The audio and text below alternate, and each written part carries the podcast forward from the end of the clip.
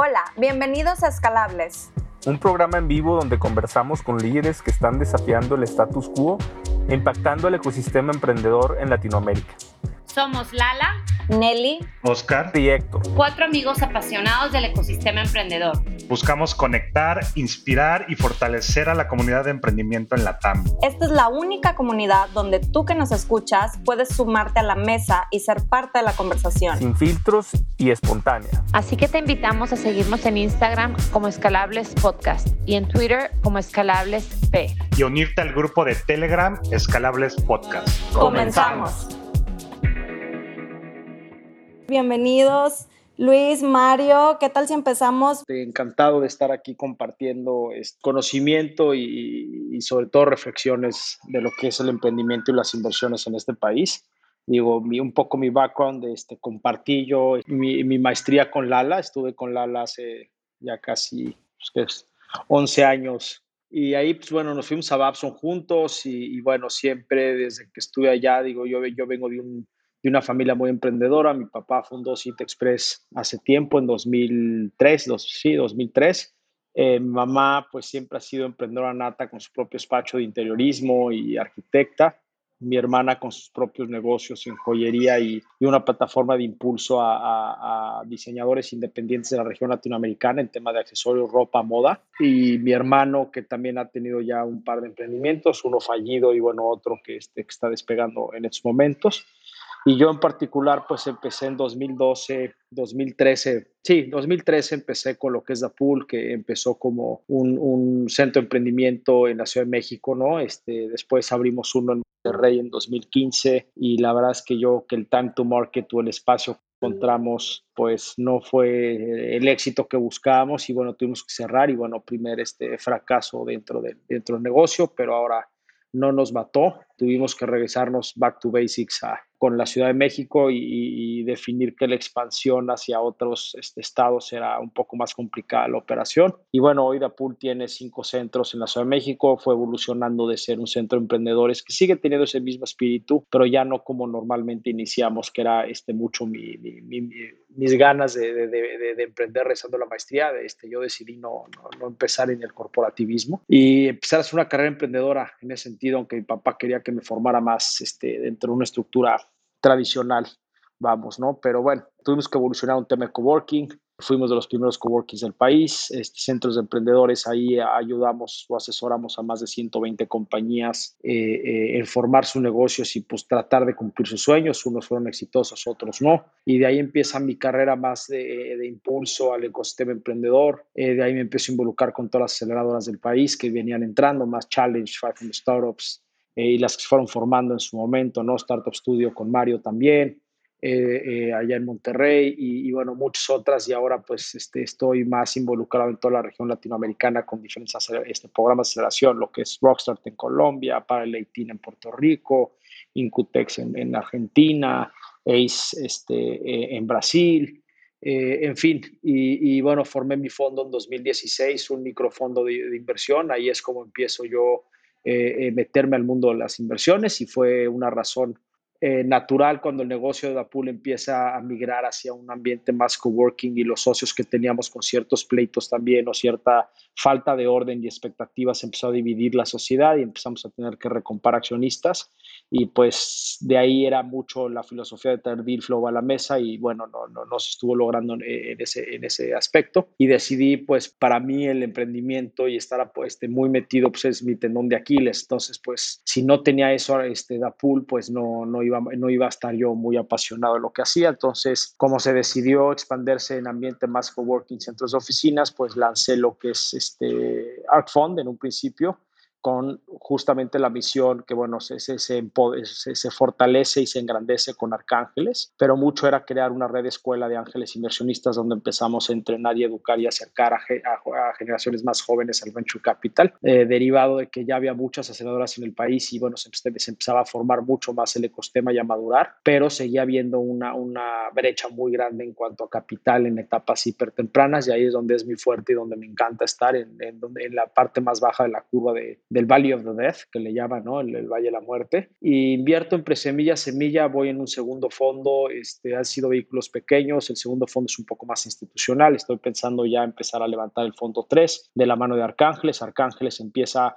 como un brazo derecho del fondo para eh, eh, crear syndicates eh, después del fondo, invitar a los mismos inversionistas del fondo y otros este, aliados y otras personas dentro de mi red de contactos a que puedan coinvertir con nosotros en estos deals en etapas tempranas. Y bueno, sale la, la ley FinTech este, en 2018, empiezan a anunciarla y tomamos la decisión de, de, meternos a la ley fintech justamente para poder tener de una manera regulada la capacidad de poder levantar capital público en general y convertirnos en una, en una casa de bolsa de empresas privadas. Y bueno, hoy afortunadamente el 29 de marzo nos dieron la, la, la notificación de, de, estar autorizados como institución de fondo colectivo en acciones.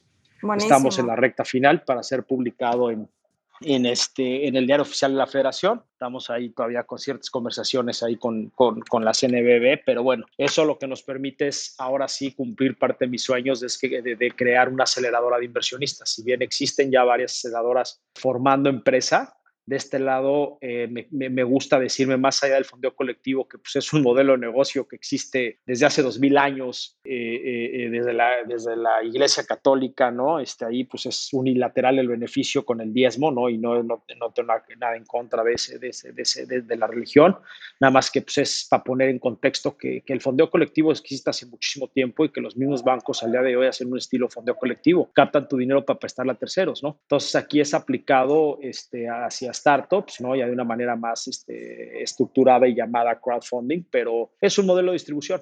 Y la verdad es que para nosotros formamos una escuela de inversiones a la par Examark Education, donde te puedes educar y entrenar y aprender de los conocimientos del venture capital eh, de manera gratuita. Y, y, la gran diferencia en propuesta de valor contra, contra algún curso que pueda sacar la MEXCAP de la mano con ciertas universidades o el mismo TEC de Monterrey es que nosotros te estamos dando la capacidad de poder aprender invirtiendo, que creo que la mejor manera de aprender es haciéndolo, ¿no? Entonces, estamos buscando acelerar inversionistas a través de una, de una capacitación ágil en finanzas personales, eh, el tipo de inversiones que existen allá afuera, cómo formar portafolios profesionalmente en Arcángeles desde 3 mil pesos y poderlo hacer a tu propio ritmo, a tus propias este, restricciones económicas y convertir la inversión en un derecho más no un privilegio de tener que ahorrar grandes sumas de capital para poder entrarle al, al, al, sector, vamos, ¿no? Entonces, a grandes rasgos es este, lo que he hecho al día de hoy y pues todavía creo que nos queda mucho por hacer y mucho por crecer esta compañía. Buenísimo, Luis. La verdad es que increíble esta historia. Yo recuerdo cuando me invitaste al primer fondo, a ARC Fund, entonces de ahí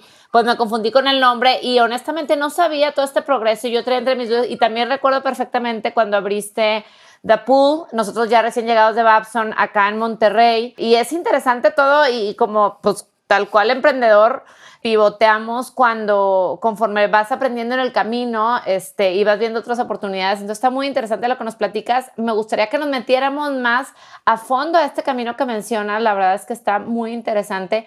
Adelante, Mario, a ver si, nos, si puedes abrir tu micrófono para presentarte. Ok, excelente. Pues saludos a mi buen amigo Luis, ya de algunas batallas, de algunos años, ¿no? Encantado, Mario. Eh, gusto, gusto en compartir aquí el escenario contigo y gracias, Nelly eh, Lala, por, por este espacio tan padre que, que tienes. Pues bueno, básicamente acerca de, de, su servidor, soy más emprendedor que inversionista, aunque ya en los últimos años me ha tocado meterme más en el, en el lado del angel investment. Pero bueno, pues yo he sido emprendedor múltiple, serial por ahí. Tuve la fortuna de hacer un, éxito en Estados Unidos, de una startup eh, de Internet of Things hace algunos años. Por ahí eh, en Chica le vendimos el startup a una empresa de Chicago y me regreso a, Monterrey y junto con 11 empresarios eh, por ahí muy echados para adelante, ángeles inversionistas en su momento también, que creamos Startup Studio, esta aceleradora en la cual fui vecino de Nelly, como bien menciona, de, de, hecho del fondo Dalus Capital, ¿no?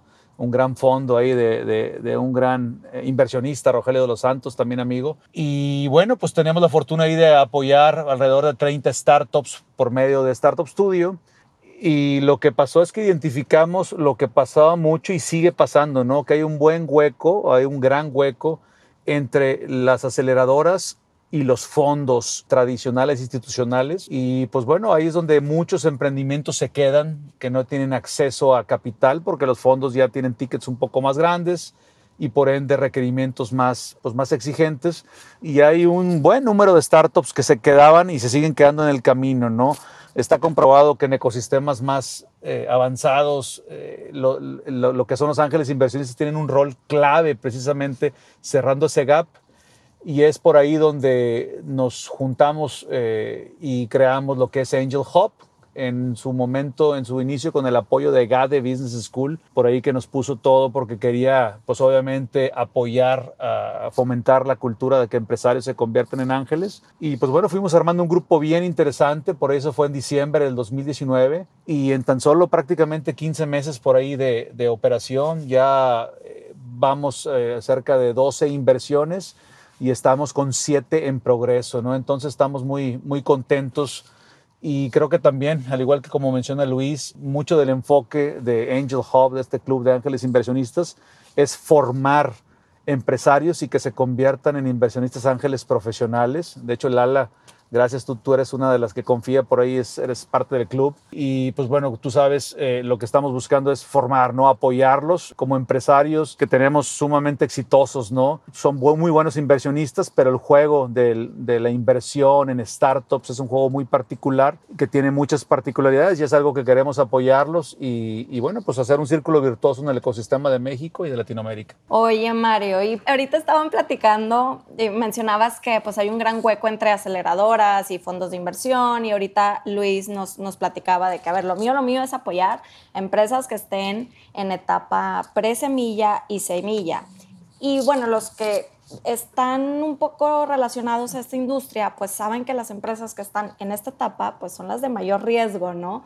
Eh, los que tienen mayor probabilidad de que, pues bueno, viendo datos reales, el promedio de vida de una startup aquí en México es de dos, tres años. Entonces, ¿por qué apostar en las empresas en una etapa tan temprana? ¿Por qué asumir este riesgo tan grande? O sea, que, yo quiero saber qué es lo que les llama la atención de invertir eh, en esta etapa. No sé, igual si nos puedan platicar si hay algún tipo de industrias en las que le echan más el ojo que a otras.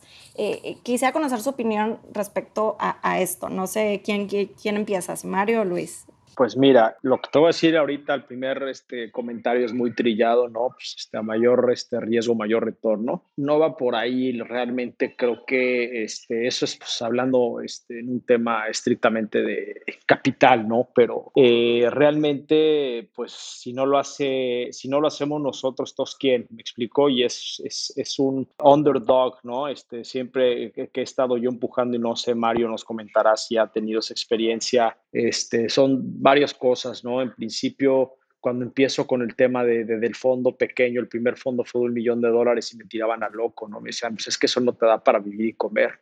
Y le digo, bueno, pues por algo se empieza, no necesito levantar un fondo de 20 millones de dólares para demostrar que podemos hacer grandes cosas y generar un gran impacto a 32 compañías o 32 inversiones que hicimos a través del primer fondo con una tesis un poco radical o diferente a, a lo que estaban acostumbradas varias personas en temas de venture capital. Yo tuve la fortuna de, pues como tenía Dapul y otras fuentes de ingresos como, como emprendedor y teniendo pues, dos o tres fuentes de ingresos, pues yo no dependía de los management fees del fondo. O sea, si, si bien un fondo se estructura eh, eh, digo, para darles contexto a todos, pues un fondo de inversión cobra un management fee, una cuota de administración, que para calcular el tamaño de tu fondo, pues es como cualquier emprendimiento, es un budget y el budget es, vamos a decir, este, pues yo necesito operar con 2 millones de pesos al año para pagar sueldos, tener oficina y montar el negocio, pues eso divídelo entre 2%, ¿no? Y entonces eso es lo que te da el tamaño de fondo prácticamente o 2% por 10 años, el 20%, entonces divídelo entre, 20, entre, entre punto 20 y te da el tamaño de tu fondo. Entonces, a mayor gasto y mayor necesidades de capital o de budget operativo, pues es el tamaño del fondo, que esa es la meta de fondo al que tener que levantar.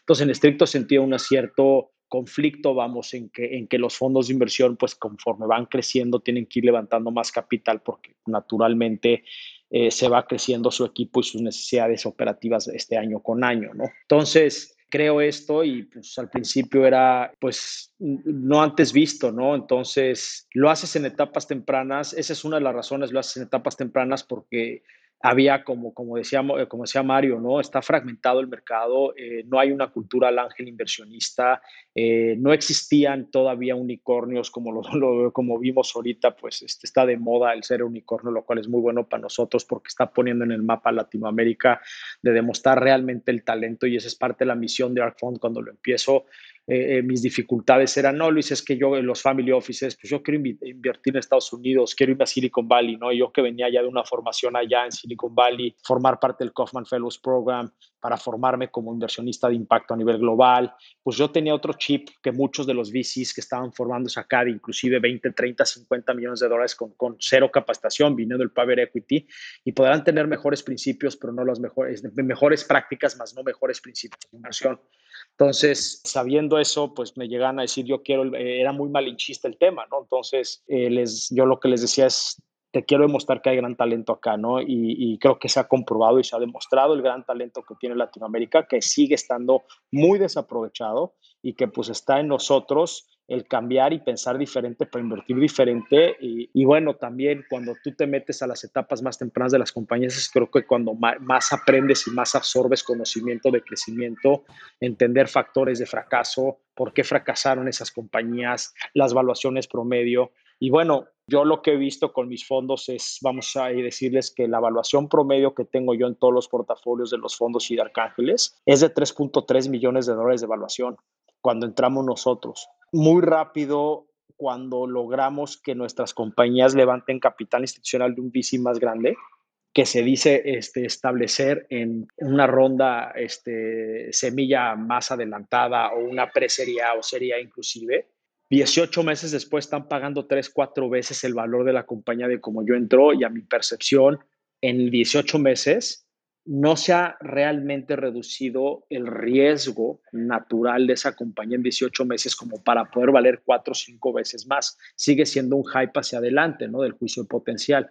Entonces, invertir nuestro dinero 18 meses después con tal de sentirnos que estamos en una compañía más robusta o más consolidada, para nada. Serie A sigue siendo product market fit, sigue siendo el terminar de validar tu modelo de negocios, robustecer y establecer este, toda tu, infraestructura, vamos a decir, de, operativa, de equipo, este, de tecnología, etcétera, para empezar a escalar. La serie B es cuando ya escala significativamente, ¿no? Pero tienes que tener ya muchísimas cosas in place, ¿no? Este, en este sentido. Entonces, cuando inviertes en presemilla, semilla, pues no cambia mucho la diferencia de tracción de tener 15 mil o 10 mil clientes activos contra eh, 50 mil, Suena en volumen, proporción, pues un 500% crecimiento en 18 meses, pero sigue con un riesgo hiper, hiper, hiper alto, ¿no? Entonces, cuando nosotros entramos a las compañías, pues estamos, estamos haciendo mayores retornos en menor tiempo, ¿no? Y por poner un ejemplo, pues una de las compañías que tenemos nosotros es Albo, ¿no? Que hoy por hoy es el neobanco, eh, digo, de los, el neobanco más grande de México, mexicano, como tal, claramente está Nubank, están otros que pues, es mucho más pues son extranjeros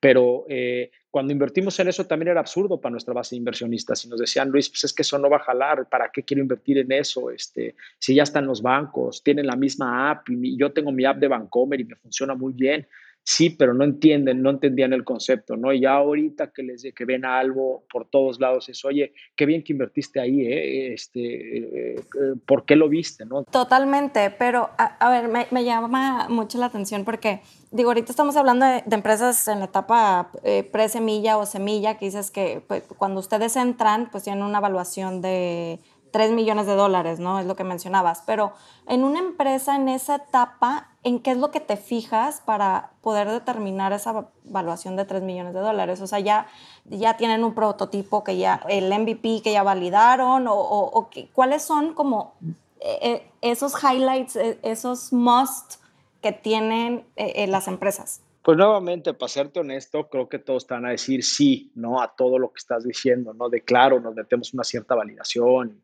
ya tiene un MVP y empezamos a usar los anglicismos y, y los buzzwords, ¿no? Y las palabras ahí este, sexy de, de, cómo se usan en, el ecosistema, pero al final la, la, realidad de las cosas es que en una etapa presemilla, semilla, eh, eh, no hay mucho que analizar y entonces realmente inviertes en los jinetes del caballo, estás realmente viendo que el equipo tiene un cierto liderazgo nato, natural, eh, eh, se llevan bien como equipo, el negocio pues va a seguir cambiando, evolucionando en el tiempo. Entonces, nada más nos validamos una cosa, eso sí, es este, importantísimo, es que los negocios estén sentados o estén queriendo eh, entrarle a un mercado que esté por arriba de mil millones de dólares, este, de, ¿no? de one billion en, en, market cap como mínimo, porque si te metes a negocios que, que, su, que, que el valor del mercado es de 100 millones de dólares y todavía te dice el founder que va a entrar al 10% del mercado y va a consumir, no, es, es, ilógico. Y, y, te fijas mucho en el equipo, te fijas eh,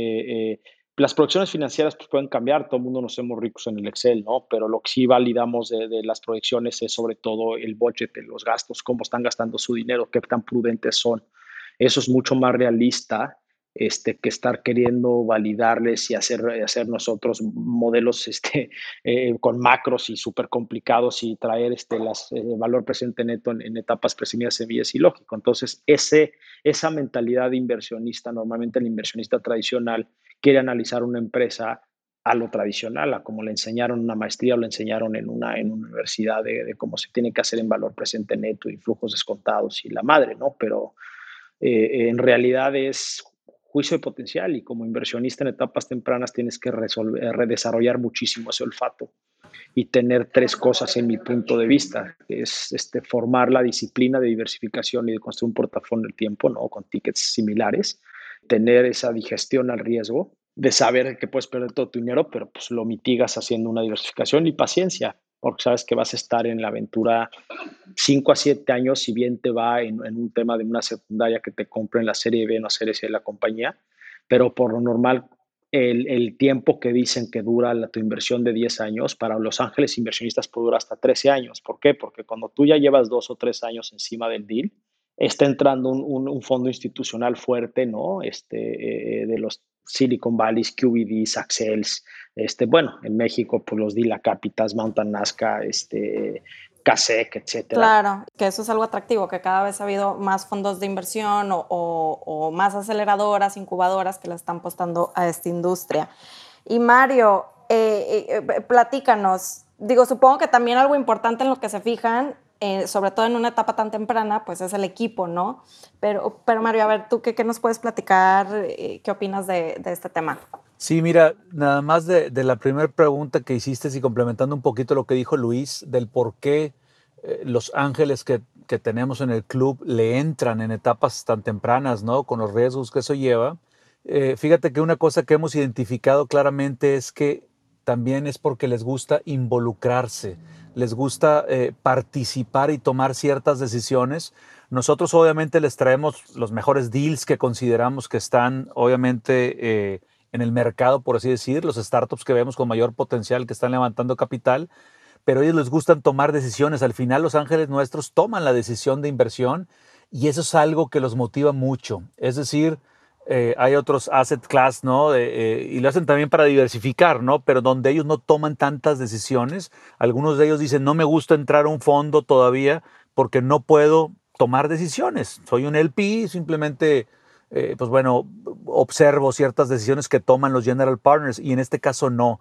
Entonces sí los motiva mucho el involucrarse. Nosotros les hacemos juntas con los, con los startups invertidos al menos una vez cada trimestre entonces, eso es muy general, ¿no? Y eso nos gusta mucho, es el give back eh, hacia, hacia los emprendedores. Y yo sé que está muy trillado el término de smart money, pero nosotros sí nos gusta con los, con los ángeles del club, que ya son 54 por ahí, eh, sí se involucran y sí jalan, ¿no? El tema de las conexiones, el tema de aceleran muchísimas cosas con el apoyo que dan al, al portafolio, ¿no? Entonces, eh, ese es un tema muy importante y obviamente también que sí los motiva el hecho de poder tener eh, involucramiento en una startup que posiblemente pueda ser un unicornio, ¿no?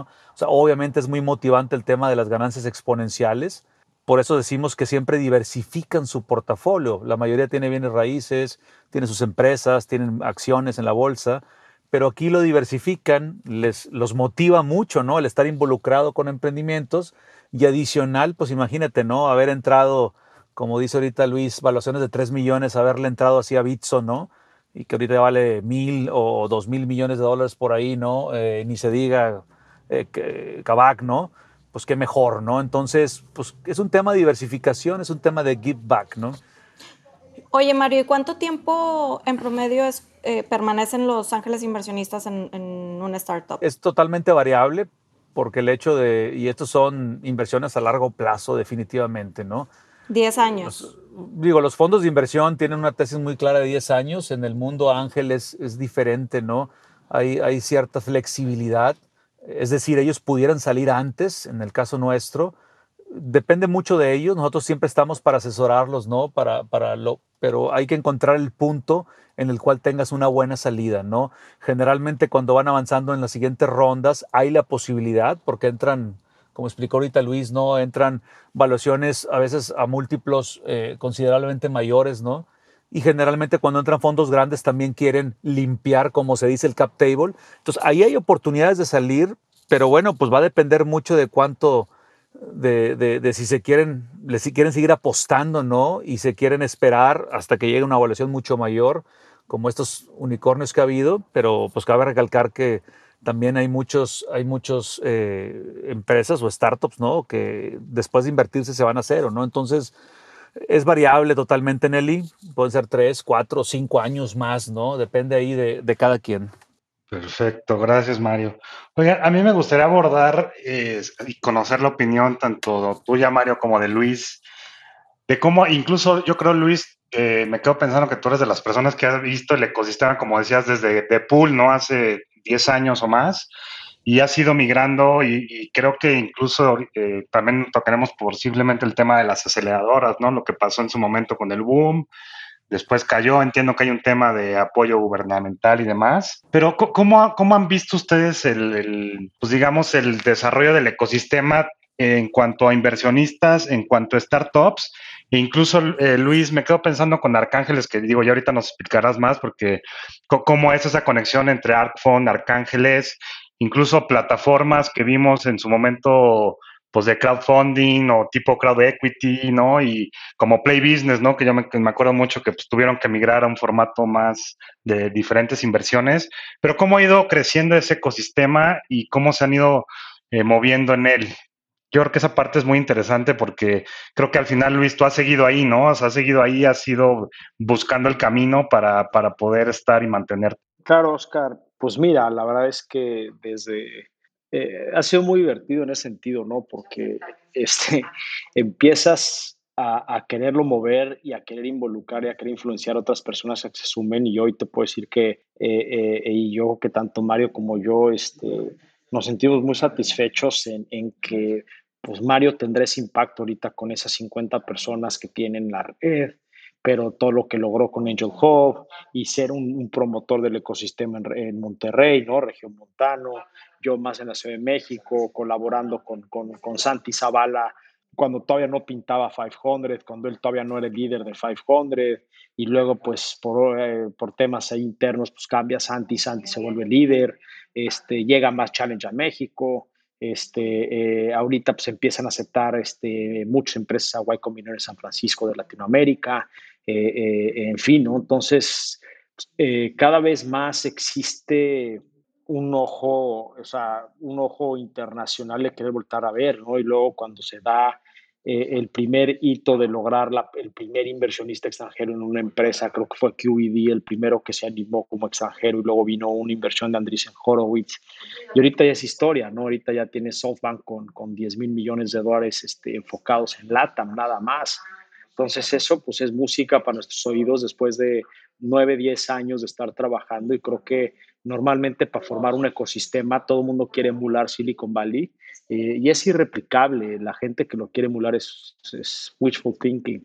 Eh, cada quien tiene su propia esencia y cada quien tiene sus propias necesidades y la verdad es que lo, como fue, lo que funciona de Silicon Valley es la cultura interna.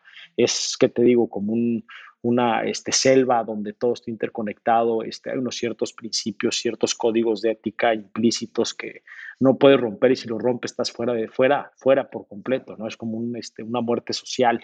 Y es algo que pues tenemos que ir este, fortaleciendo. Ha habido varios casos aquí, o sea, tenemos que nosotros como líderes, habrá líderes que se podrán corromper y estuvieron ahí, como bien dicen, con las aceleradoras y empezaron con el tema de INADEM y de ahí pues eran los, los usual suspects este, recibiendo siempre el mismo dinero de INADEM no permitían otros emergentes o líderes emergencia demostrar que tenían otras propuestas porque no les daban financiamiento a ellos.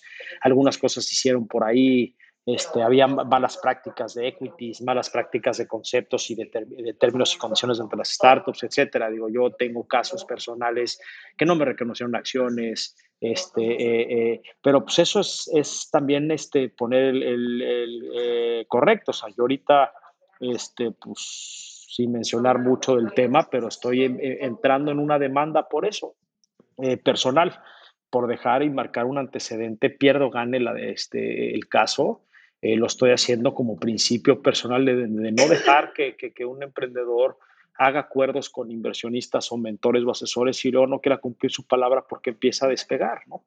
Y, eso creo que no se vale, porque eso es lo que no, permite que, exista ese Estado de Derecho y que exista, este, lo que no queremos que exista corrupción dentro del mismo ecosistema, ¿no? De algo que venimos construyendo los últimos 10 años.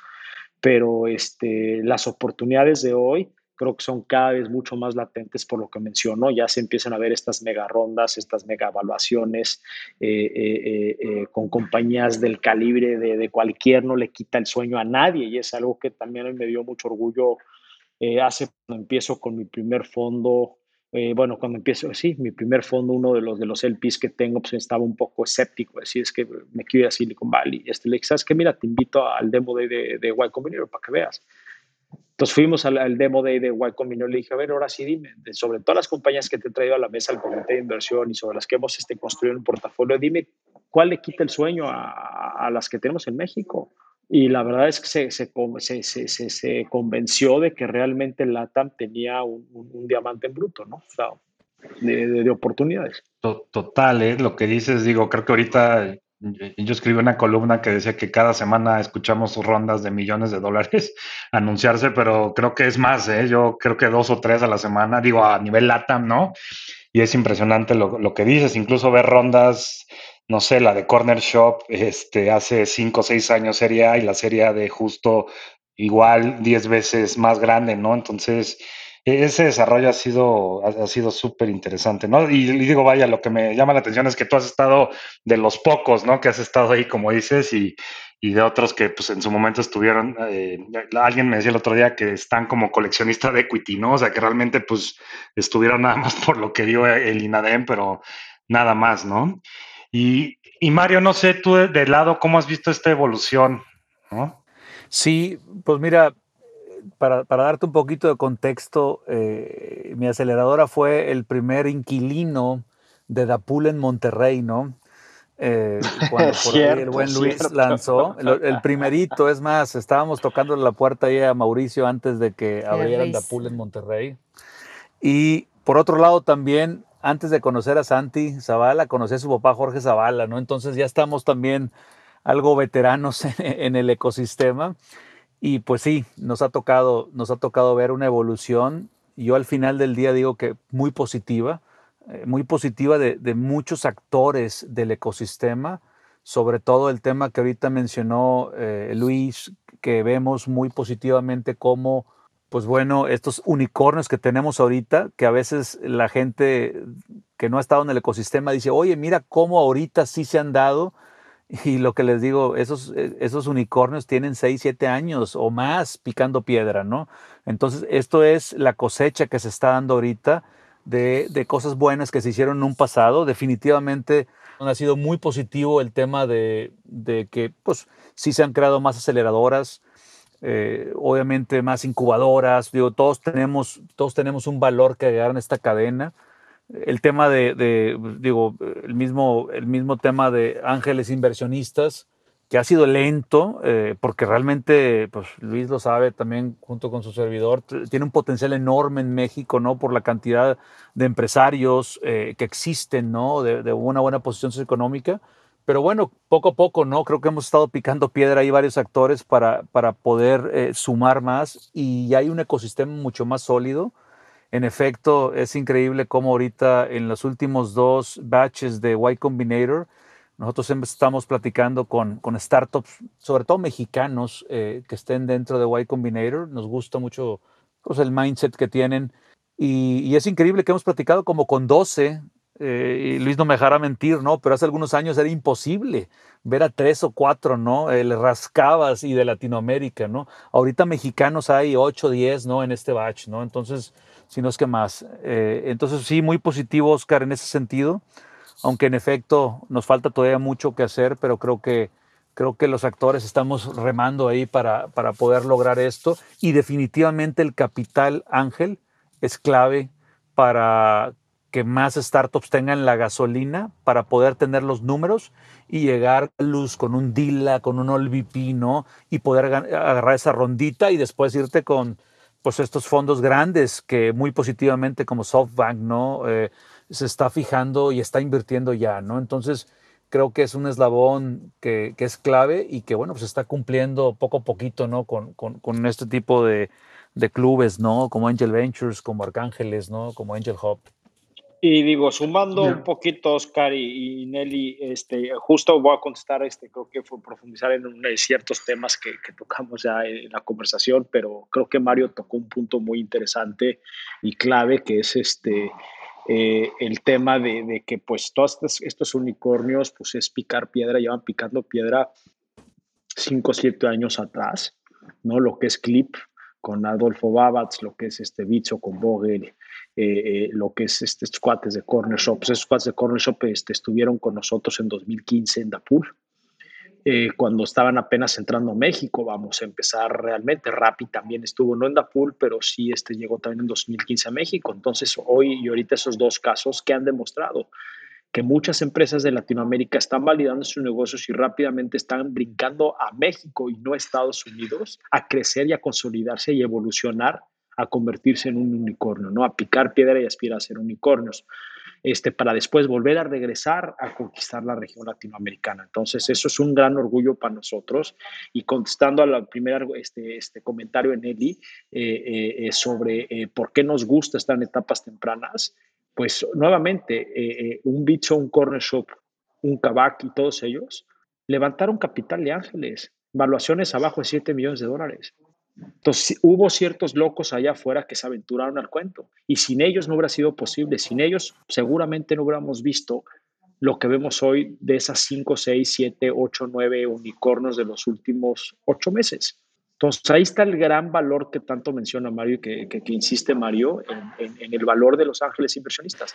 Y la verdad es que hoy todos podemos ser ángeles inversionistas. No necesitas grandes sumas de dinero y más con plataformas como Arcángeles para hacerlo. ¿no? Total, Luis. Oye, a mí me gustaría rápido una pregunta de follow-up de, referente a esto es, ¿ustedes han visto diferencia de ángeles inversionistas que son exfundadores a, lo, a, a un inversionista eh, tal vez tradicional o todo esto? O sea, y lo digo porque ahorita de unos años para acá estamos viendo pues algunos fondos como Zero Bullshit o como Rich Partners, o sea, ex emprendedores y seguramente muchos también han de invertir con ustedes. Pero, pero, ¿estás viendo ahí algún diferencial, Luis, o algo que, o, o Mario, que digas, sí veo mucho más valor, digamos, por alguna situación que estén ellos apoyando y empujando, a veces seguramente con Arcángeles o con Arcfon o, contigo, Mario, o en otras?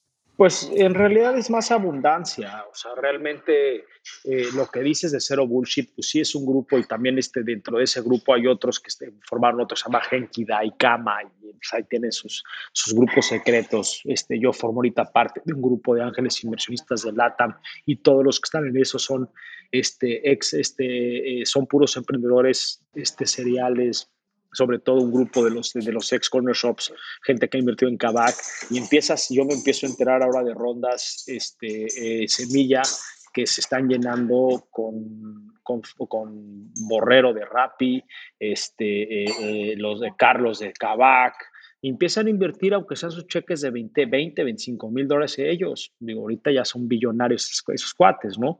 Pero lo que estás viendo es que sí se está demostrando, sí se están creando estas mafias este, como le llaman en Estados Unidos, ¿no? Como el PayPal Mafia, el Fairchild Mafia. Fairchild pues, es el primer, la primera mafia en los años 70 cuando se forma Silicon Valley con los semiconductores, ¿no? Que se pelean con un señor Fairchild y, y brincan a hacer, este, eh, eh, eh, salen a hacer sus propias cosas. De ahí nace, de ahí nace Kleiner, Kleiner Perkins, este, nace Intel, nace, este, ay, como ocho compañías y luego PayPal pues también sale Five Startups, sale Peter Thiel, este, ¿no? Este, sale eh, Reid Hoffman, sale, eh, eh, salen varios, ¿no? Y luego de Twitter también hay una Twitter mafia. Entonces ahorita ya empiezas a ver si, este, unas mafias interesantes, varios, empiezo a ver yo deal flow de ex early employees de Rappi, por ejemplo, ¿no? que están empezando nuevas startups. Eso es una gran señal de que se está acelerando en un efecto bola nieve, ese flywheel, ¿no? ese reguilete de innovación. gracias a estas personas que entraron a Rappi, creció demasiado Rappi, pero ya formó emprendedores nuevos, ya formó una nueva cultura. El miedo para brincar y hacer una nueva empresa, como ellos mismos están financiando las etapas tempranas de empresas. Y eso lo único que resulta es que nos acerquemos a emular aún más lo que es un Silicon Valley en México y Latinoamérica. Y lo que es interesante y muy bonito es que hoy el 95% de las empresas están brincando a México. Qué interesante, Luis, qué interesante esto que estás comentando, porque no solamente hablaban primero este, del crecimiento de tantas startups, ¿no? Que, que o tantas empresas que están buscando capital eh, y en crecimiento, y por otro lado también hablas de, eh, pues, muchas, eh, muchos vehículos o muchos eh, dinero ahí eh, dispuesto a través de, de, instituciones como ustedes, de mafias un poco más cerradas, etcétera. Eh, y así, le hacía esta pregunta a Ale Díaz Barroso el otro día que estaba con nosotros y le decía, bueno, hay tantas empresas nuevas que están buscando capital, hay cada vez más fondos, llamémosle de, cualquiera, enfocados en semilla, este, serie A. Eh, también estamos viendo los grandes fondos mundiales que están volcándose a Latinoamérica.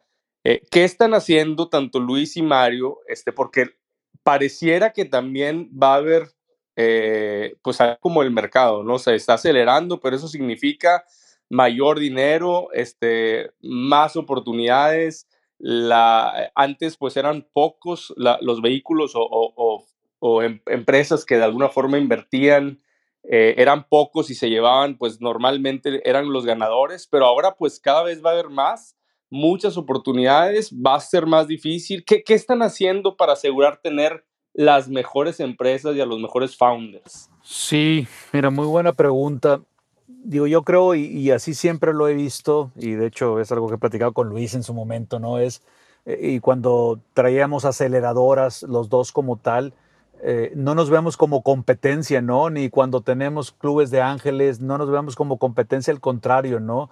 Creo que el ecosistema necesita muchísimos más actores en todas estas modalidades. Entonces, eh, creo que cada quien cubre un espacio, inclusive si mal no recuerdo, hasta posiblemente tenemos ahí eh, en los dos clubes eh, inversiones que, hemos compartido como tal, ¿no? Y eso nos ha pasado con algunos otros clubes, ¿no? En Guadalajara también hay otro. Entonces creo que en, lo personal, que necesitamos mucho más clubes y redes de ángeles inversionistas, porque entre más eh, tengamos más inversionistas, ¿no? Que estén apostando, pues va a haber más coinversiones y va a haber mucho más riqueza, ¿no? A veces, a veces no te toca entrar al principio, ¿no? De un deal, pero puede ser interesante que puedas entrar una ronda posterior, ¿no? Y qué bueno, entonces, que sabes qué, por ejemplo, que le entró al Ángeles y que le dio la gasolina para poder lograr los, el nivel que tiene y a lo mejor nosotros decimos, ¿sabes qué? Pues todavía sigue siendo atractivo y está dentro de nuestra tesis de inversión. Entonces, qué bueno, ¿no? Que hubo eso y, tú le puedes ayudar en una siguiente ronda, ¿no? Y quizás el, primero que le entró decide por estrategia no poderle seguir entrándole, ¿no? Entonces, creo que siempre es muy positivo que haya más actores, mucho más actores y, soy convencido que en México todavía falta muchísimo, muchísimos cientos, y si no es que miles de ángeles como lo hay en Estados Unidos, o empresarios, digamos, que se vuelvan ángeles y se incorporen ya sea a redes o clubes de ángeles o a plataformas, ¿no? Y, o que también de forma independiente lo hagan pero sí es importante que busquen educarse, formarse, porque sí es un tema muy particular. Y ahorita la pregunta o el comentario que hiciste, ¿no? De, del tema de, que si ayudaba que fuera eh, emprendedor el inversionista, definitivamente ayuda muchísimo, porque un empresario tradicional, a nosotros nos ha tocado, ¿no? A veces no entiende las valuaciones grandes que tiene un startup que tiene poquitas ventas, por ejemplo, ¿no?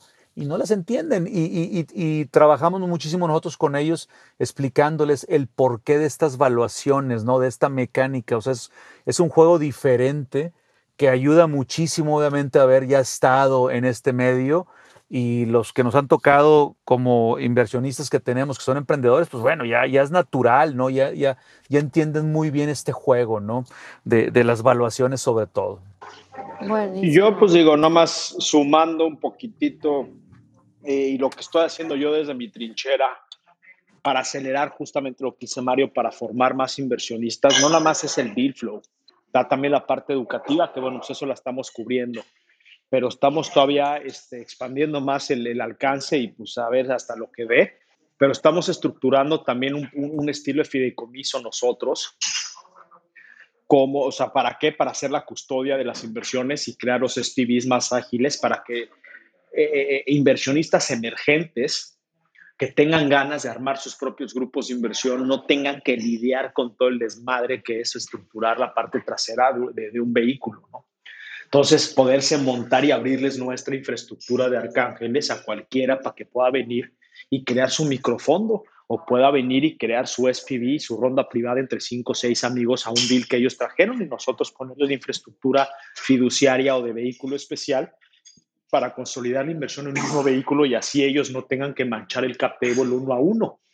Y por el otro lado, este, en la plataforma estamos por lanzar el próximo mes una sección de grupos, como, como un grupo en Facebook, en el que puedas formar parte de ciertos grupos abiertos, moderados por nosotros, este, en, diferentes temas, de, después de haber llenado una tesis de inversión, entonces puedes llenar tu tesis de inversión en línea, y, y, o grupos cerrados en el que pues vamos a decir que el día de mañana pues ya estaré yo este, tocando la puerta nuevamente a Mario a que monte el grupo de que ya abra su, su grupo privado y grupo cerrado donde puedan ellos este, tener un foro de discusión, poder tener un performance grupal, poder ver cuáles son las tesis de inversión particularmente de sus propios miembros, tener ciertas estadísticas, eh, eh, tanto abiertas y cerradas, porque todos los miembros pueden estar viendo cuál es la tesis común de todo el grupo, para poder entonces personalizar aún más las inversiones y poder acercar eh, eh, deal flow de, de, esa manera y aprovecharse el deal flow que tenemos nosotros como, como,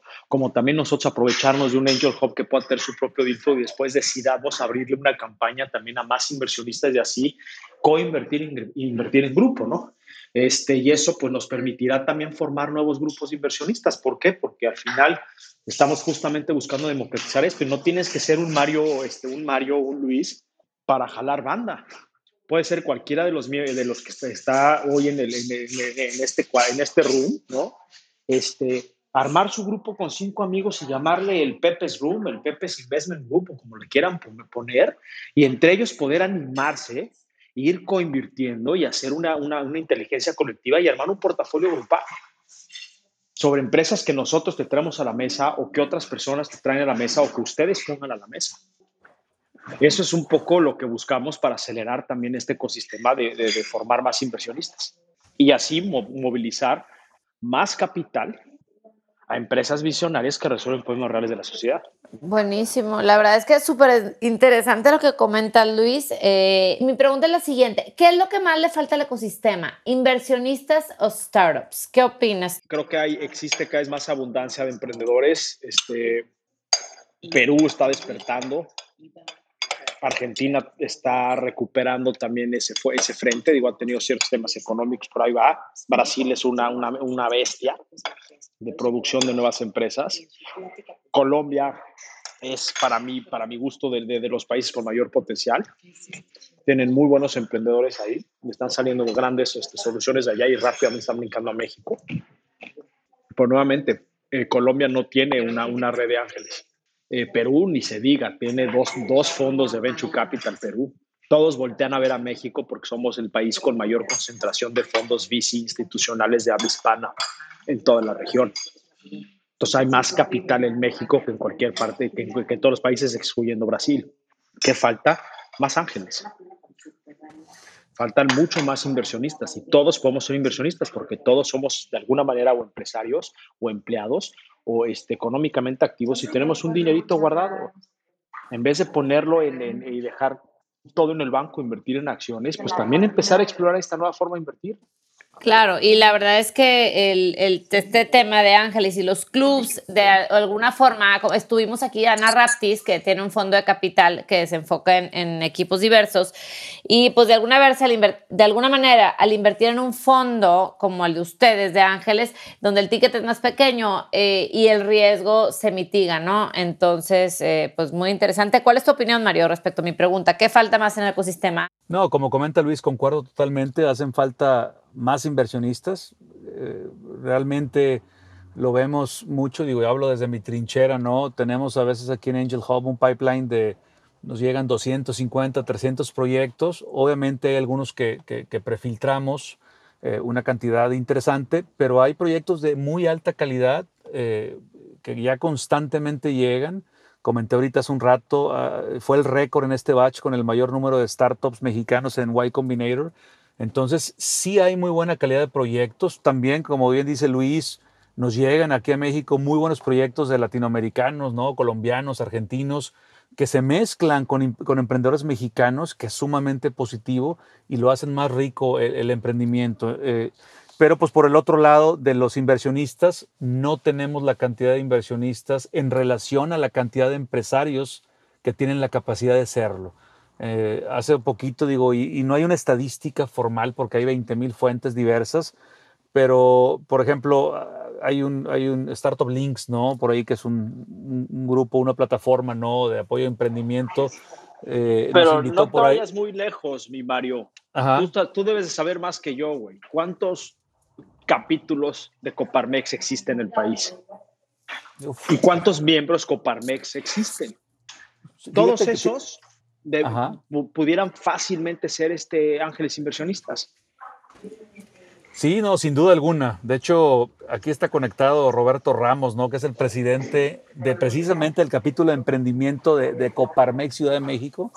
De hecho, yo formo parte, Luis, de, de ese capítulo eh, o de esa comisión de emprendimiento. Y bueno, y al menos en Ciudad de México, sí Coparmex lanzó precisamente sus ángeles inversionistas, por ahí los apoyamos. De, de hecho, y, y, interesante lo que dice Luis, porque pues Coparmex tiene en todos los estados y apenas eh, están iniciándolo en Ciudad de México, ¿no? Entonces, sí hay obviamente una, pues una necesidad o una eh, grandísima, ¿no? Un gap muy grande, ¿no? Hace poquito leí nomás para terminar el comentario en Estados Unidos, digo, en México comentaba que por ahí está Arcángeles, estamos nosotros, aparecimos en, una, en un infográfico que mandó Startup Links, como de 10 grupos slash clubes de inversionistas ángeles en México. Y en Estados Unidos, viendo cualquier eh, reporte, encuentras que en cierta zona hay más de 250, ¿no? En todo Estados Unidos los están registrados al, al Angel este, Capital Association son más de 3.500 redes. Es un tema de educación, ¿no? Y grupos como el de ustedes, o sea, como Angel Hub o como Arcángeles y como otros que están saliendo, yo creo que fomentan, y como tú lo bien lo dijiste, Mario, o sea, los que dijimos, oye, yo quiero invertir, pero no sé hacerlo, porque todo el mundo nos ciclamos en el tema de real estate o en las cosas tradicionales. Entonces, conforme avanza el tiempo y conforme se den estas conversaciones y estos grupos, pues ojalá vaya creciendo, ¿no? Y eso va fortaleciendo el, el ecosistema. Bienvenido, Gabriel. Ah, muchas gracias, Lala. Pues mi pregunta uh, para Luis es, eh, a ángeles inversionistas nuevos que están empezando, ¿cuál es la promesa de salida de sus inversiones? O sea, ¿con qué horizonte se les explica que pudieran obtener rendimientos sobre una inversión que pues, conlleva un, un, mayor riesgo que invertir en acciones? Claro, Gabo, la verdad es que no me gusta hacer muchas promesas al respecto. Este, ¿Por qué? Porque si bien eh, esa pregunta me lo hacen todos eh, eh, y es muy válida, claramente. Yo pongo un panorama positivo, vamos a decir este, no conservador, sino optimista, en que pues, si bien te va y también como lo, como lo decía Mario, es de cada quien. Si tienes uno, o sea, por decirte algo, a nosotros, salvo, nos han, se nos han acercado dos veces a querernos comprar en secundaria de, de, nuevos fondos que están entrando grandototes, queriéndote sacar para limpiar ese cap table. Y mis inversionistas han aguantado vara porque pues me preguntan, Luis, ¿cómo la ves? Le digo, pues ahora sí que yo, yo, yo la veo con gran potencial, pero pues ahora sí es tu dinero, ¿no? Unos decidieron salirse y sacaron sus cuatro cinco veces capital y los que se quedaron ahorita traen 11, 12 veces y lo más probable es que el próximo año eso se duplica 25 veces capital invertido. Este, eh, las salidas, pues es, sí es un mercado líquido, pero también lo es, no, no, se engañen, las bienes raíces es de los mercados más ilíquidos que hay también. Y es muy elitista también porque para entrar realmente a hacer dinero en bienes raíces hay que entrarle al capital prestarle a un desarrollador para que te pague una tasa fija del 12, 14%, pues es mejor que, que, que sociedades de inversión, inclusive bolsa, ¿no? Eh, eh, y además estás apalancado contra la propiedad o un pagareo, lo que quieras. Pero, pero este, lo interesante del bien raíz es entrar a capital también, que ahí vas a hacer unos 2 a 4 o 5 veces capital.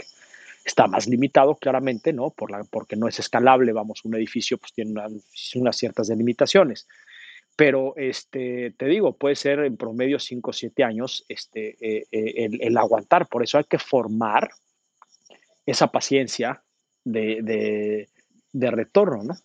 Pero, este, y nada más regresando un poquito, ya que tengo el micrófono sobre el tema con, con, empresarios Coparmex, por ejemplo, más allá del capital, creo que el beneficio y más allá de la gratificación, de, los retornos, eh, el ser ángel inversionista tiene otras virtudes. Tiene el, el, desarrollar nuevas, con, con, con, personas que piensan como tú, en aprender de nuevas tendencias y, tecnologías emergentes, de qué puedes aplicar en tu negocio o simplemente saber quién te va a destruir para tú pues destruirte internamente antes de que alguien más te destruya y cambies y pivotees como lo hacen ágilmente los emprendedores que no tienen nada que perder, para eso nacieron. No, no le tienen miedo a nada porque pues dicen, de por sí ya estoy, este, estoy quebrado, ¿no? Y supongo que pues también esa eh, evolución del, de, ¿cómo decirlo? De, pues de los inversionistas que también ya van aprendiendo más de la industria, porque pues hace 10 años pues todo era, era incertidumbre, incluso al día de hoy, ¿verdad? Pero antes no se tenía tanto conocimiento o no había tantos fondos o tantas startups o tantos inversionistas que se metieran a este tema. ¿Y cómo has visto tú, de, tú que ya has estado en esto desde, pues desde el inicio aquí en México, cómo has visto esa evolución de, de, de cómo pues le han ido agarrando experiencia y han ido aprendiendo los inversionistas?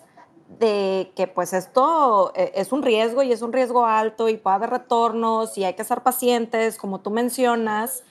Eh, ¿Cómo ves eso? ¿Crees que todavía les falta a los inversionistas como eh, de, adentrarse un poco más o no, no sé si me explico, pero ¿cómo ves que va?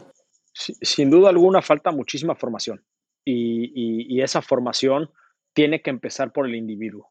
Eh, lograr esa independencia, ese chip de decir, quiero invertir diferente, quiero cambiar mis hábitos, mi disciplina de inversión y, realmente este, eh, divorciarte de, de, los paradigmas tradicionales del sector financiero en México y Latinoamérica, que pues tienen una oferta limitada de opciones para invertir y llevan 100, 50, 60, 70 años que lleva más o menos la industria ofreciéndote lo mismo y no quieren cambiar y no quieren ofrecer nada nuevo, ya están sentadotes ahí, hicieron su buen dinero con, con, el auge de la bolsa y lo que quieras, pero no te ofrecen nada más, nada nuevo.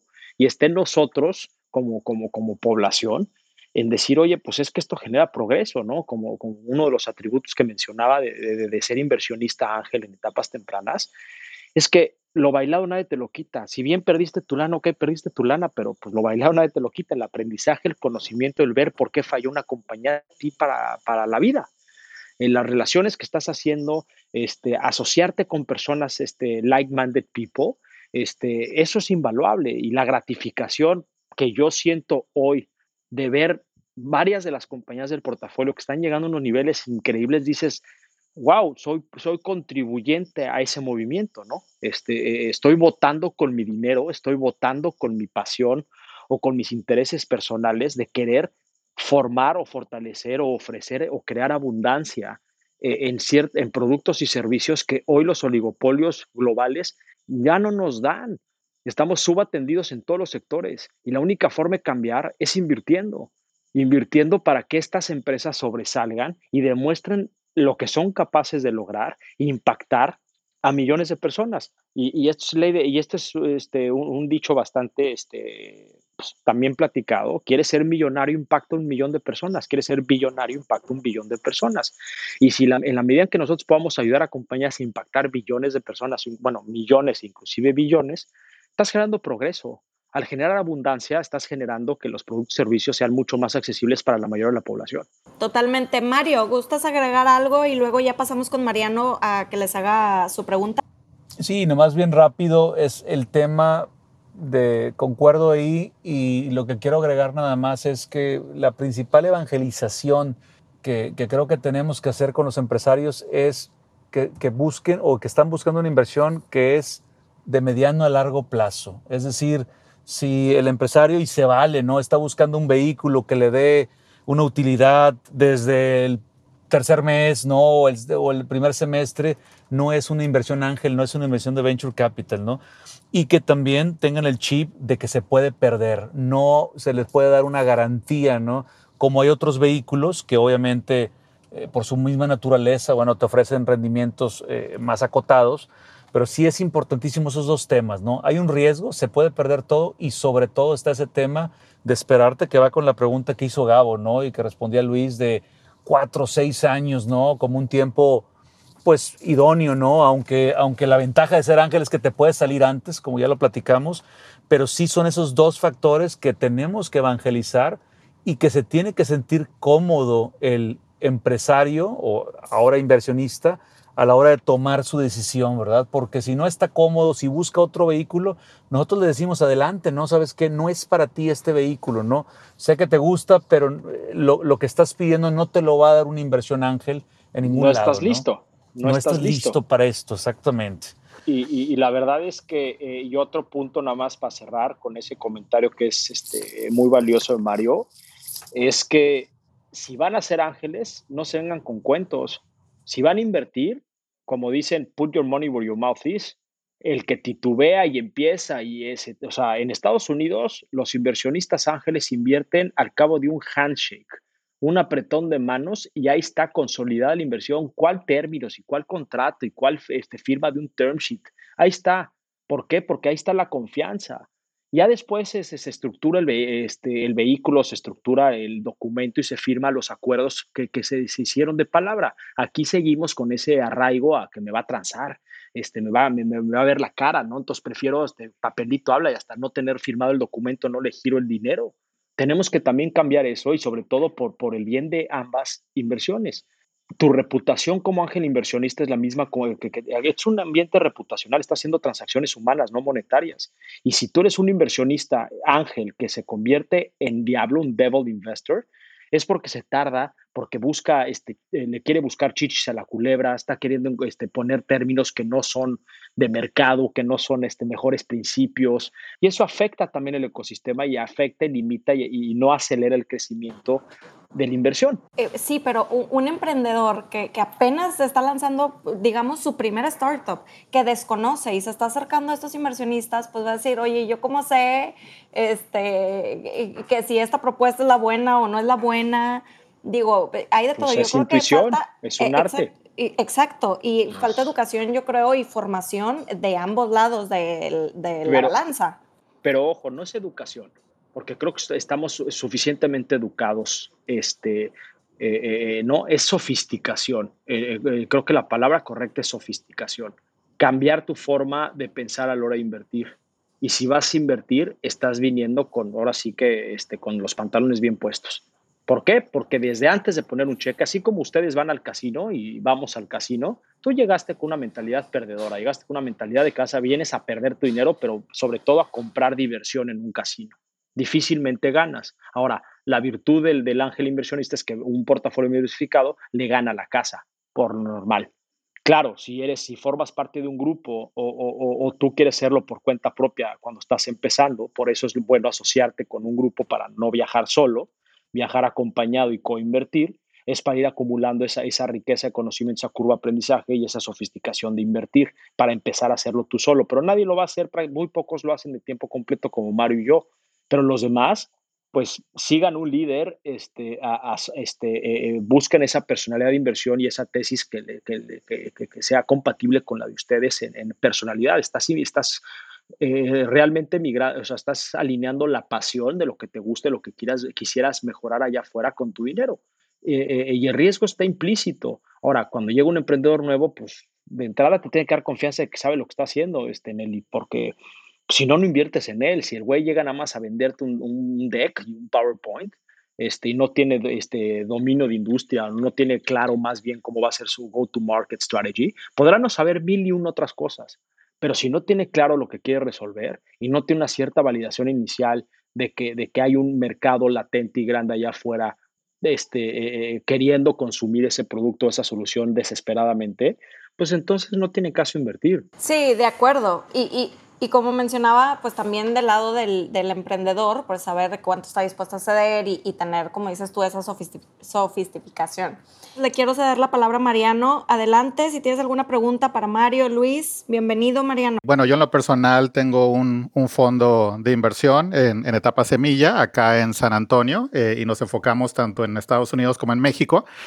Eh, y, tiene que ver con lo que hablábamos ahorita de, la educación, sofisticación, acceso a la información, como le queramos llamar, pero ¿qué podemos hacer? ¿Qué está haciendo hoy Arcángeles? ¿Qué está haciendo hoy Angel Hub? ¿Y qué pueden hacer y qué podemos hacer todos los que participamos en este ecosistema para atraer y ayudar a cambiar el chip de, la ejecutiva, del ejecutivo mujer, de la mujer eh, exitosa, eh, para que se acerque y, e invierta también eh, en este ecosistema.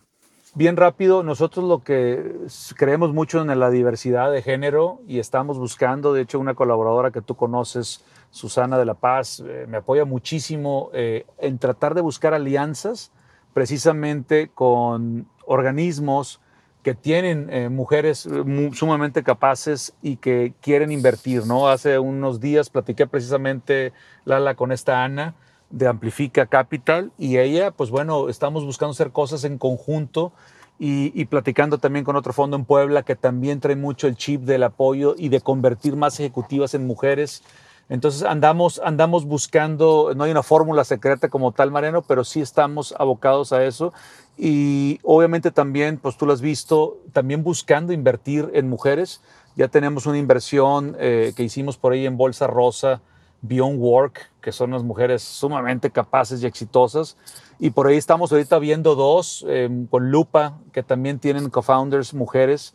Y pues bueno, eso es parte de, de, lo que queremos hacer, ¿no? O sea, realmente hacerlo, dar el paso, apoyar a emprendedoras mujeres y por el otro lado asociarnos y jalar más empresarias y ayudarlas a que se eh, tomen el riesgo, porque mis respetos. Y de mi lado, Mariano, y siendo muy breve, para mí es acompañamiento es estar nuevamente ahí quitándoles el paradigma del miedo y que las inversiones no son para mí, eso lo ve mi esposo, lo veo, no, lo veo con mi banquero o con mi asesor financiero, pero ese asesor financiero del pasado no tiene ni idea de lo que sucede en el, en el, en el sector de innovación y de venture capital. Entonces es un tema de acompañamiento y justamente por eso nosotros lanzamos a media pandemia lo que es Arc Education y hoy empezamos a tener ya varios grupos con microescuelas utilizando nuestro contenido, inclusive Legade y Tec de Monterrey tiene una microescuela con nosotros donde se forma gente a su ritmo con un contenido muy didáctico, muy fácil o digerible de entender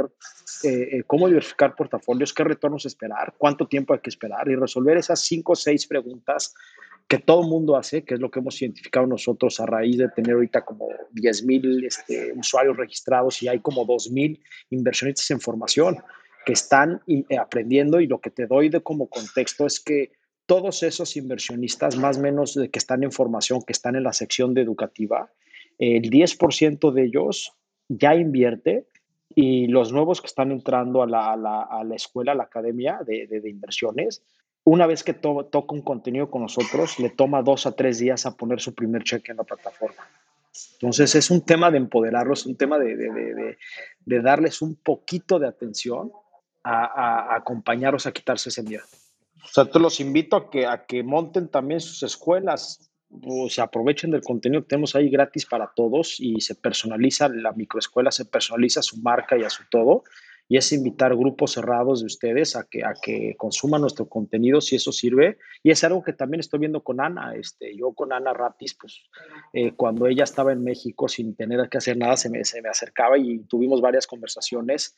Eh, le, le, presenté gente de portfolio y los modelos de portfolio, de ahí ella empezó a, a, a emular o a, este, replicar de alguna manera, este, aterrizando el concepto para, para, poder este, formar a mujeres este, inversionistas. Muchísimas gracias. Este, Lala, te quería preguntar, yo, yo sé que, que el foro es de Mario y, Luis, pero en este tema en particular, ¿qué es lo que te lleva a ti a acercarte a Angel Hub y decidir eh, invertir como ángel inversionista? ¿Y qué es lo que le falta?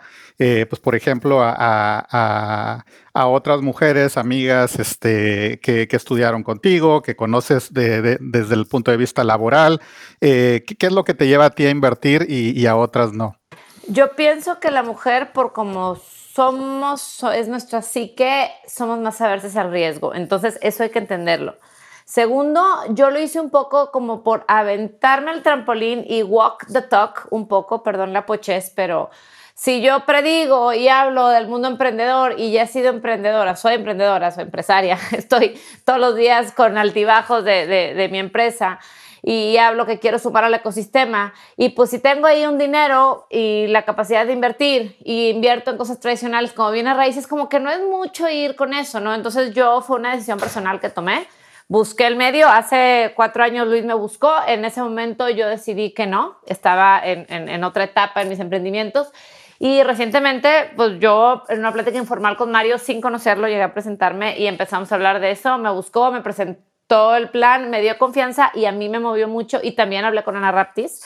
Y hasta Ana me dice, bueno, ¿por qué te fuiste por ahí? Y luego ahorita estoy en 500 Startups también, este, con Santiago. Y Ana me decía, ¿por qué te fuiste con ellos y no por acá? a pesar de que a mí la tesis de Amplifica Capital, pues va más con, digamos, como pienso yo.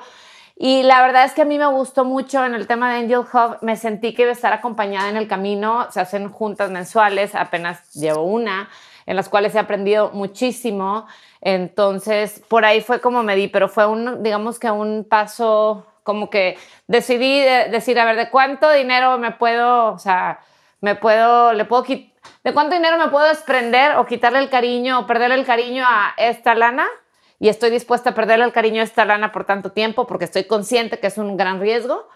Y, y, así, pues nada más tomar la decisión como toman las decisiones de aventarte a hacer un negocio, ¿no? No sé si respondí tu pregunta. Gracias, Lala y Mariano. Pasamos rápidamente con Mauricio. ¿Cómo estás? Buenas noches, Mauricio. Hola, Nelly. Buenas noches. Oh, buenas noches, Lala. Eh, una pregunta para Mari y para Luis, eh, sea cortica. Eh, Mario está hablando de 300 proyectos. Quería saber cómo hacen para filtrar esos 300 proyectos y qué segmentos o qué sectores de, de empresas o de, de presemilla de proyectos están buscando. Mira, Mauricio, realmente nosotros eh, obtenemos todos esos proyectos con alianzas que tenemos con actores del ecosistema, inclusive con, con Luis y su equipo intercambiamos pipeline, ¿no? Y como decimos, creo que creo que somos un complemento, ¿no? Y, y, y, qué bueno que existe esto, ¿no? 500 también vamos a los Demo Days, eh, con Mass Challenge también. Entonces, primero que todo, eh, agarramos obviamente proyectos de los mejores organismos del ecosistema y de ahí los vamos prefiltrando. Eh, ¿Cómo lo hacemos? Bueno, nosotros, creo que la mayoría de los clubes tienen su tesis eh, de inversión. Nosotros somos agnósticos a la industria eh, tenemos inversiones en fintech, en agrotech, también tenemos en, en, temas por ahí de proptech, o sea, bien raíz. Pero si te fijas, casi todo termina con tech porque sí buscamos que sean emprendimientos de alto impacto. Que a veces se dice que tienen que ser tech-based, y también perdonen por el pochismo, pero no, lo que buscamos es que tengan un alto grado de innovación y que tengan un modelo de negocios que pueda ser escalable a nivel inclusive regional de Latinoamérica, ¿no? Generalmente eso se logra con tecnología. Entonces, nosotros eh, tenemos un proceso por ahí muy, pues bueno, lo tenemos muy depurado, ¿no? Donde primero aplican a través del sitio web de angelhub.mx, por ahí hay un prefiltro, ¿no? Donde, donde pues puede ser que, que ahí se quede eh, el, el, proyecto y los que pasan los entrevistamos, eh, los analistas primero empiezan a hacer la entrevista y después ya los partners y finalmente los seleccionados los invitamos a un Investment Day, que es esta presentación de proyectos tipo Shark Tank con los inversionistas ángeles, que en el caso nuestro son los que toman al final la decisión. Aunque hace poquito lanzamos nuestro primer portafolio, que es eh, básicamente son pues un set de, startups en los cuales pueden invertir nuestros ángeles, que en este caso el primer portafolio son siete startups. Y bueno, en ese sentido nosotros los escogemos y simplemente se los presentamos para aprobación. Pero pues es un, es un proceso, Mauricio, interesante y complejo que, que corremos constantemente. Digo, de mi lado no, no digo, creo que es muy similar a lo que menciona Mario. Este, digo, al final creo que cada uno también tiene su propia personalidad de inversión y, y, pues se apega mucho a lo que a lo que yo en lo particular me gusta y, veo como macro tendencia o le veo gran potencial. No puedes llevar todo al, al comité, es, es este, inescalable, es muy difícil. Este, querer llevar 300, inclusive 500 proyectos pues no, no, puedes tener capacidad y tu equipo analizando todas las compañías a profundidad, entonces tienes que aprender a tener un fast screening, ¿no? un screening muy rápido de, de, de, identificar ciertos puntos que sí te gustan, no te gustan y en base a eso poder entonces querer profundizar.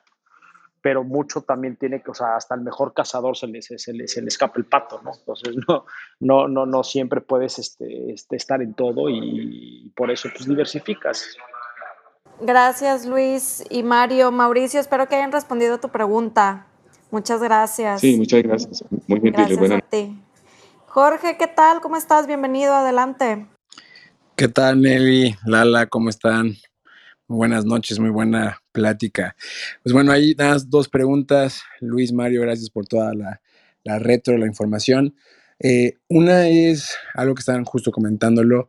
Del 100% de las startups que aplican, cuántas son las que pues, realmente se, se quedan en, en, sus plataformas y cuánto tiempo pasa en una vez que el emprendedor aplica por primera vez hasta que entran dentro de, de su plataforma, ¿no? En este caso de Arcángeles o también justo de, de Angel Hub, ¿no? Y la, la, última pregunta, ahí hace, hace rato Luis comentabas, ¿no? Que oye, ¿no? Pues están en pañales en Perú, en, Colombia, todo el tema de lo que es crowdfunding. Nosotros con la incubadora que tenemos a nivel Latinoamérica nos han, se han acercado muy puntual eh, de Bolivia de Colombia, personas que, oye, queremos invertir, pero no tenemos ni idea de lo que es el crowdfunding y mucho menos cómo funciona ser un ángel inversionista. Ustedes ya tienen esta parte, digo, de Arc Education en, México, tienen como pensado traer estos ángeles o, vincularse con, con alguien para traer ángeles a sus hubs como tal, o bueno, a sus plataformas, porque cada vez se nos, sí, se nos acercan más opciones que no tenemos ni idea, pero queremos invertir en, en startups, pero no sabemos cómo. Entonces serían las únicas dos preguntas y bueno, muchas gracias. Mira, la primera te la contesto muy rápido. Nosotros rechazamos el 96-97% de las oportunidades que se nos acercan. Entonces tenemos una tasa de aceptación como el 3 al 5% promedio anual. Y revisamos entre, sí, como unas este, 600 al año. Eh, y en cuestión de a la segunda pregunta, este, pues la virtud de nosotros ser, a diferencia de, de, Mario, que es más local, es más este, física su, su, su red al día de hoy, bueno, creo, creo que con COVID ya no, entonces se ha digitalizado este, y se ha vuelto más, me imagino que sus reuniones son este, virtuales. Nosotros emulamos mucho eso con webinars abiertos para, para, para presentar a los deals, eh, los entrevistamos en un podcast, buscamos humanizar lo más posible esas inversiones.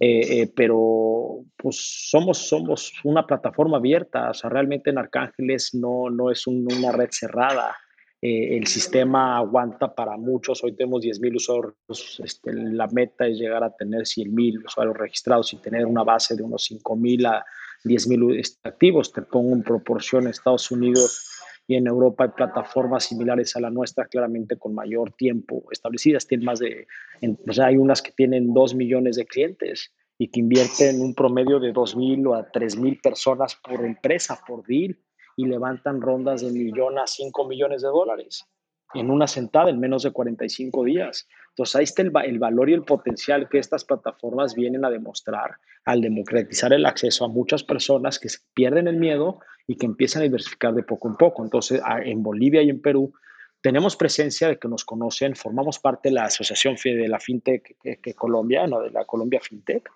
y, y, pues la intención es nosotros tener presencia allá porque los podemos atender y nosotros podemos recibir capital de cualquier parte del mundo, por la regulación no los permite.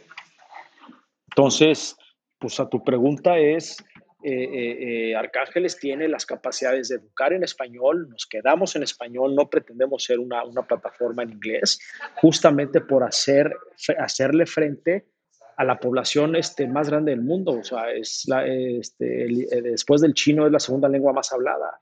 Estados Unidos tiene 35% de latinos. Latinoamérica es tres veces el tamaño de Estados Unidos en población. Entonces, naturalmente el mercado está ahí y hay que atenderlos de diferente manera y es diferente cultura y ahí estamos. Sí, en el caso nuestro, Jorge, pues buscamos acercarnos a organismos, ¿no? Como, como, como ustedes, por ejemplo, en Rocket U, ¿no? Eh, y, bueno, y encantado de platicar, ¿no? Pero buscamos acercarnos y complementar, ¿no? Ustedes como incubadora, aceleradora, pues tienen necesidades precisamente de colocar sus proyectos y acercarlos con capital. Yo, yo, lo, yo lo, he, hecho constantemente con Startup Studio, ¿no? Entonces nosotros buscamos hacer alianzas, eh, platicamos constantemente y les ofrecemos ese ganar-ganar, ¿no? Es mándame tus mejores proyectos o los que veas con mayor potencial que busquen capital y nosotros buscamos eh, colocarlos. También, como dice Luis, eh, obviamente nuestro índice de aceptación nos gustaría sea mayor, pero bueno, por, por muchas cuestiones, ¿no? Que nos tardaríamos tiempo, también anda abajo del por ahí del 5%, ¿no? Y pues bueno, siempre estamos buscando obviamente sumar más ángeles, poder apoyar a más proyectos, pero bueno, algunos no están todavía eh, con la capacidad. Tratamos de darle feedback a, los proyectos, no podemos darle a todos, pero sí buscamos pues ayudarlos un poquito a que se acerquen más a poder recibir el capital. Pero bueno, pues encantado de platicar, Jorge, y, poder buscar alguna alianza con ustedes para poder acercarles estas fuentes de capital. Hemos, tenemos emprendedores apoyados argentinos, colombianos, suecos. Obviamente nos encanta apoyar a los emprendedores mexicanos, pero también estamos abiertos a emprendedores latinos, ¿no? Y sobre todo emprendedores latinos que quieran hacer un impacto en México, que eso es bien importante. Nos encantan ese tipo de proyectos, entonces encantado de, platicar. Yo para sumar a eso, la verdad es que yo empecé igual que Mario, este, también invertíamos en empresarios este, extranjeros y la verdad es que yo ya este, cambié radical, radicalmente a eso y la verdad es que solo, que solo atraigo y solo busco invertir y esa es parte de mi tesis ya. Por eso ahí en gusto rompen géneros, en, en no querer, o sea, el invertir ya ni siquiera, o sea, yo sé que hay gran talento en todas partes del mundo, pero lo que no queremos es movilizar capital al extranjero, exportar capital que logren eh, con tu capital enriquecerse, generar un impacto fuera de la región latina y que el dinero nunca regrese para acá. Por eso parte de, de, ser mucho más radicales es traer a puro emprendedor latinoamericano, claro, principalmente mexicanos y que aporten a, México, pero naturalmente la mayoría de Latinoamérica está brincando a México por el tamaño país y el tamaño de, de fondeo y lo, y, lo, y lo, demás, pero y eso naturalmente genera un impacto positivo en la región de más abundancia de pro servicios pero lo que buscamos es que si se crean estas mafias, pues mira, o sea, un Rappi, si logramos nosotros tener en portafolio empresas este, del tamaño Rappi o Kavak en los próximos 3 a 5 años, pues esas mafias que están haciendo un give back, están regresando de regreso este, a, a la comunidad emprendedora, están ayudando a que otras se formen y a que otros tengan la oportunidad de enriquecerse y crear una riqueza colectiva para vivir mejor y para, para, para, crecer el ecosistema, ¿no? Entonces, creo que es muy importante también que consideren esas sus inversiones, consumir emprendimiento latinoamericano e invertir en ellos. Al igual que en sus vidas todos los días, en vez de estar este, usando Uber, yo uso más Rappi. O sea, Uber Eats contra Rappi, uso Rappi. ¿Por qué? Pues porque estás contribuyendo a la riqueza latina, no al gringo. Ya, si, si quieren, voy, voy ya con la última pregunta. Gracias, Jorge, Luis, Mario son dos y me gustaría que creo que esto casi no se aborda en América Latina. Eh, la primera es, ¿cómo, ven ustedes la figura del Venture Builder? Que, que a mí algo que me llama la atención es que en España ha funcionado, y, eh, no quiero decir históricamente, ¿no? Pero desde hace 20 años tienen ahí ellos algo interesante. y hoy dos de los venture builders eh, pues potentes que son Núcleo y Antai que están por allá. Me, llama la atención que están eh, o cofundados por ex emprendedores, ¿no? Entonces, una, ¿ustedes cómo ven este modelo acá que yo no he visto mucho, o sea, he visto intentos, pero no he visto que, haya despegado algo interesante, o por lo menos que yo sepa? Y la otra, si nos pudieran compartir esa startup que se les fue, ¿no? Ese anti-VC que ahorita que tú decías, Luis, pues se te van a ir algunas, ¿no? Que, que nos pudieran decir qué pasó, cómo, cómo fue y, compartieran esa experiencia con, aquí con todos nosotros. Sí, Jorge, eh, digo, a mí, digo, primero que todo, digo, comulgo y apoyamos muchísimo a emprendedores mexicanos, eh, pero sí creemos también que emprendedores extranjeros que vengan a generar un impacto en México es, importante y que tengan cofundadores mexicanos, es importante apoyarlos, ¿no? Eh, al final del día, uno de los éxitos de Silicon Valley, que coincido con Luis, que es irrepetible, entonces es que recibieron muchísimos extranjeros y los mezclaron con sus propios locales, ¿no? Y creo que, creo que el apoyar startups de extranjeros que se mezclen con mexicanos y sobre todo que generen impacto aquí, definitivamente nos va a hacer mejorar el ecosistema. y y llegando a tu pregunta de Venture Builders, a mí, a mí me gusta mucho el modelo, digo, lo estudié mucho con, con Startup Studio, eh, junto con mis socios teníamos la oportunidad de evolucionar a ese modelo, pero bueno, pues es un modelo muy particular, ¿no? Que, que requiere que te cases, por así decirlo, con un menor número de proyectos, porque en el esquema de Venture Builder, pues bueno, tú mismo te involucras, ¿no? Eh, generalmente a veces hasta colocas por ahí un, varios cofundadores y le dedicas un buen tiempo. Entonces, pues es un modelo que, que sí ha sido exitoso en Chile y en, Estados Unidos y en otras partes de Europa también, pero pues es un modelo que hay que, que, que tienes que tener también tu paciencia, eh, el límite de apoyo es, es menor inclusive que una aceleradora, ¿no? Entonces, pues es un juego que ahora sí que tienes que dedicarle mucho tiempo también a operarlo, ¿no? A diferencia de una aceleradora donde pues básicamente apoyas a los founders. Acá tienes que meterle mucho músculo, mucho mano y entonces tienes que tener un equipo de, expertos, ¿no? Que te puedan apoyar. Entonces, yo quisiera que hubiera más en México. Al final del día también estamos las inversiones ángeles después de, ese modelo, pero, pero insisto, es mucho más sofisticado. Al menos así lo veo. Y yo de mi lado, digo, no tengo muchos comentarios al respecto. Digo, el que conozco bien es Andy Kiefer, ¿no? Que está con Agave Labs en, en Guadalajara y pues ha sacado una que otra compañía. La verdad es que para mi gusto, a mí no es algo que me encante el, Venture Builder. la verdad es que es un híbrido entre un Venture Capital y una aceleradora. Y, y, pues, este, como bien dice Mario, es complicado el querer hacer tres negocios a la vez o cuatro negocios a la vez dentro de una misma, dentro de un mismo techo para ver cuál pega, ¿no? Entonces, este, entras en un conflicto de interés de a cuál le levantas capital. Eh, si bien hoy hay una empresa que está creciendo que se llama FlatMX, los fundadores Bernardo Cordero y, bueno, su, socio empezaron como un venture builder, saliéndose de Linios y saliéndose de estas compañías este, del pasado, eh, eh, y lo cerraron. Y acabaron mejor enfocando, decir, ¿sabes qué? ¿Para qué estamos aquí malabareando cinco pelotas? Nos metemos mejor a una y lanzaron Flat y ahí se quedaron. Pero yo creo que al final yo, este, no puedes empujar todas contratar a los CEOs para que empujen las compañías y a la misma vez enfocarte en cinco CEOs para levantarles capital posterior, pues tú no tienes ese capital, le pudiste dar un capital semilla, ¿no? Entonces yo creo que ahí yo como lo haría en un venture builder es sí, armas un equipito, traes un, capital levantado previamente de, de, del PIS, buscas resolver cinco o seis necesidades del mercado y, vas viendo cuál empieza a tener un poquito más de tracción y de repente yo creo que vas a tener que yo, yo ahí tomas la decisión de irte por una y matas las otras cinco y le, metes todos los cacahuates a una. Pero no, no son modelos que realmente hayan proliferado en todo el mundo. Y ya la, la pregunta de Oscar, nada más la repito, ¿cuál dejaron ir? Yo les digo, pues yo trabajé con Corner Shop durante dos años, o sea, estuvieron en Dapul Polanco con nosotros en nuestro centro en, en la Ciudad de México, estuvieron dos años codo a codo y llegaron a invitarme a la, a la, a la, a la ronda cuando estaban yo te puedo decir, están levantados, que te, te diré 400 mil, 500 mil dólares, una evaluación sub 7 millones de dólares.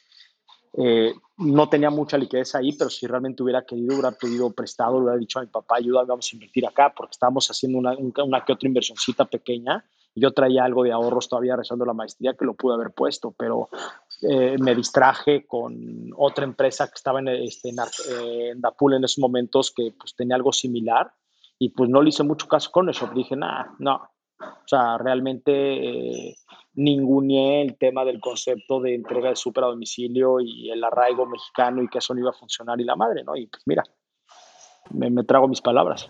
Así pasa. Y Mario, bueno, Angel Hub es mucho más nuevo, entonces no hay alguna la dejé de ir porque llevan apenas año y medio operando, pero como no, digo, digo, constantemente no, no, puedes, no puedes, digo, siempre hay oportunidades muy buenas, ¿no? Digo, hace algunos meses preseleccionamos a dos startups que, que, estaban en el batch anterior de YC y, bueno, no, no, no, no, se puede decir que están al nivel ahorita todavía de, de una startup eh, muy grande como el que mencionó Luis, pero digo, son startups que las pusimos sobre la mesa y por cuestión de timing, del capital call con los inversionistas, pues no, no, no, no, no les pudimos entrar sabiendo que eran muy buenas. ¿Cuáles? Y pues a una, a una de ellas entró Axel Partners, ¿no? Eh, es una fintech, por ejemplo, que se llama Credi, de un regio, de unos regios, muy buena. Eh, y pues van súper bien, ¿no? Y aumentó la evaluación considerablemente en unos meses, ¿no?